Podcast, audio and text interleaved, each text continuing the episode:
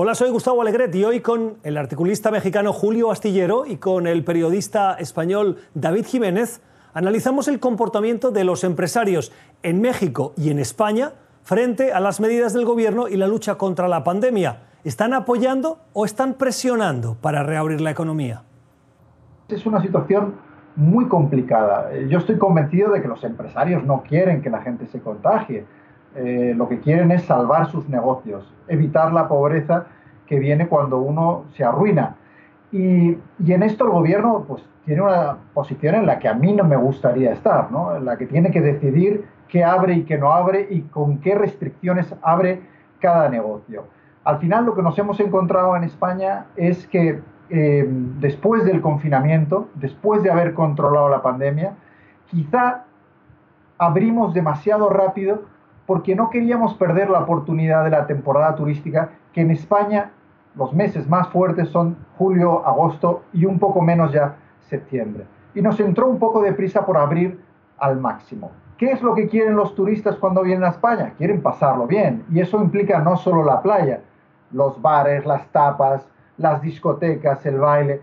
Y todo eso se abrió y los grandes focos que estamos viviendo ahora vienen precisamente del ocio.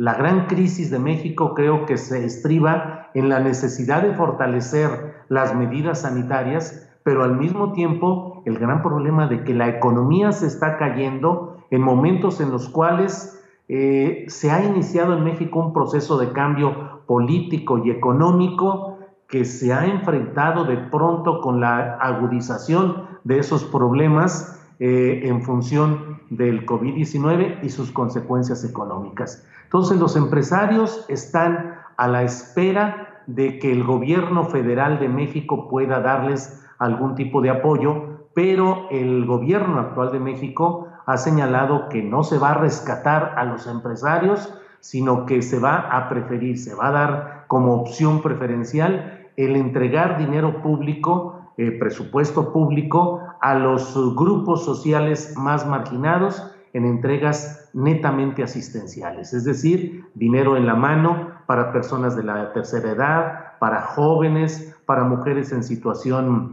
eh, difícil. A todo eso es a lo que se está concentrando el grueso del apoyo económico del gobierno federal.